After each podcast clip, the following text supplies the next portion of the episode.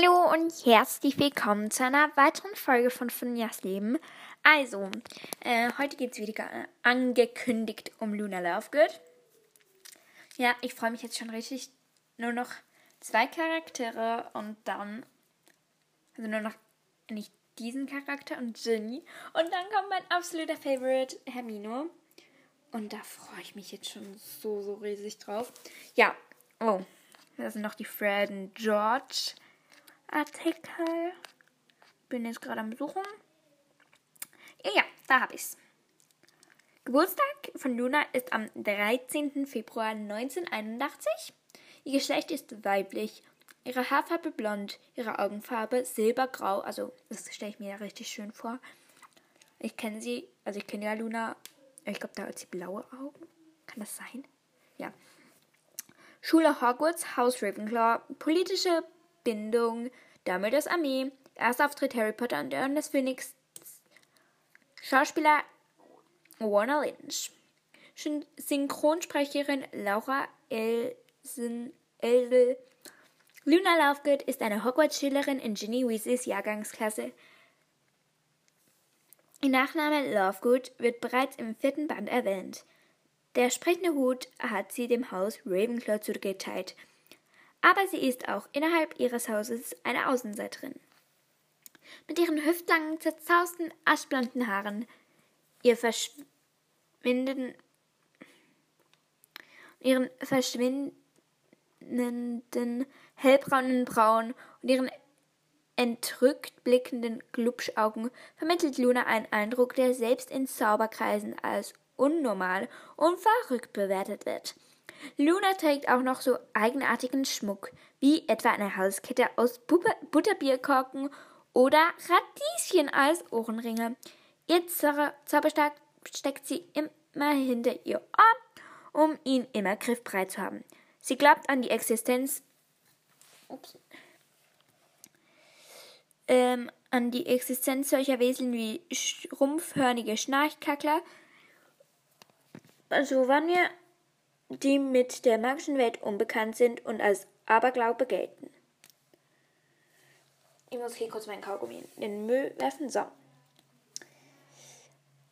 Mit ihrer vertrauten Stimme erklärt sie die Tagesereignisse oder sie oder die Mannschaften des Zauberministeriums als Folgen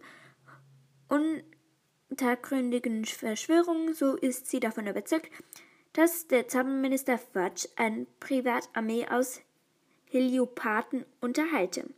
Lunas befremdende Art und Ausstrahlung haben innerhalb und außerhalb ihres Hauses den Spitznamen Looney, was bedeutet bekloppte Verrückte, eingetragen. Sie hat keine Freunde, sondern wird gemieden, sogar ihre Sachen werden geklaut und versteckt. Luna lügt nie und spricht auch unangenehme unangenehme Wahrheit aus. Trotz ihrer verträumten Art ist sie sehr schlau. Luna lebt mit ihrem verwitweten Vater zusammen, der ebenso wie ihre verstorbene Mutter ihre, ihr, ihre Weltsicht teilt und sichtlich stark geprägt hat. Der Vater ist Chefredakteur des, der Zeitschrift Glitterer, einer Zeitschrift, die für ihre esoterischen und abstrukten Artikel bekannt ist.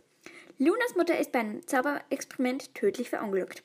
Lunas Elternhaus liegt in den Hügeln, die Osses St. Gatpole in der Gefangenen äh, Grafschaft Devon umgeben. In dieser Gegend lebt auch die Familie von Cedric Diggory sowie die Favexter und die Weasleys.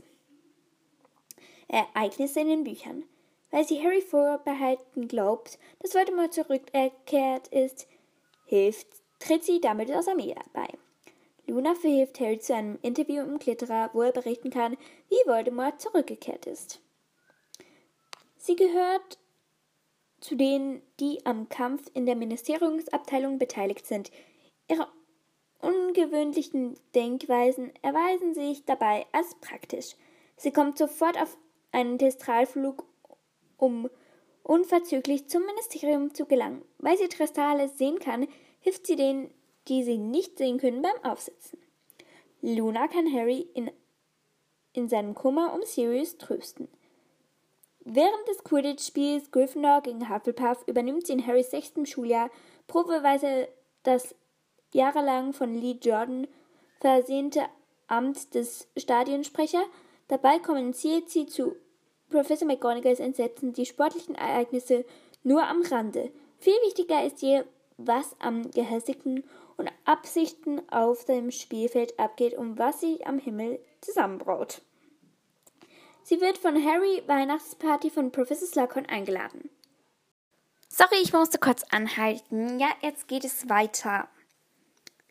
Luna und Neville vermissten die DA-Treffen und überprüfen deshalb regelmäßig ihre falschen Galeonen auf neue DA-Mitteilungen hin.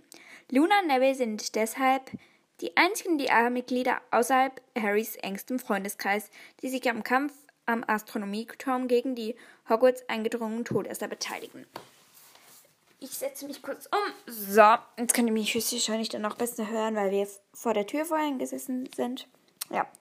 Im Schüler 1997 und 1998 baut Luna zusammen mit Neville und Ginny die DA aus und trägt deren Widerstandsaktionen maßgeblich mit.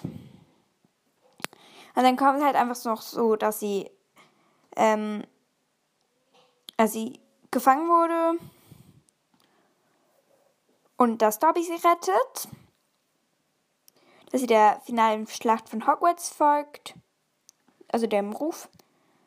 Sie schützt Harry, Hermine und Ron durch den Patronus-Zauber. Sie kämpft zusammen mit Ginny und Hermine gegen Bellatrix Lestrange. Ja, und jetzt was aus Luna Welt. J.K. Rowling beantwortet offengebige Fanfragen. J.K. Rowling handschriftlicher Stammbaum von Luna und Rolf. Also sie heiratet mit Rolf. Ja, also das war's dann auch schon mit dieser Folge. Ich hoffe, sie hat euch gefallen. Und ja, es wird jetzt dann hoffentlich bald das 7, ah 7K-Special habe ich glaube ich schon gemacht, oder? Ja, ich muss jetzt noch ein bisschen für die Schule lernen und dann freue ich mich schon wieder drauf, wenn ich wieder eine neue Podcast-Folge machen kann und ihr hoffentlich auch dabei seid. Also dann, danke, dass ihr mir zugehört habt und tschüss!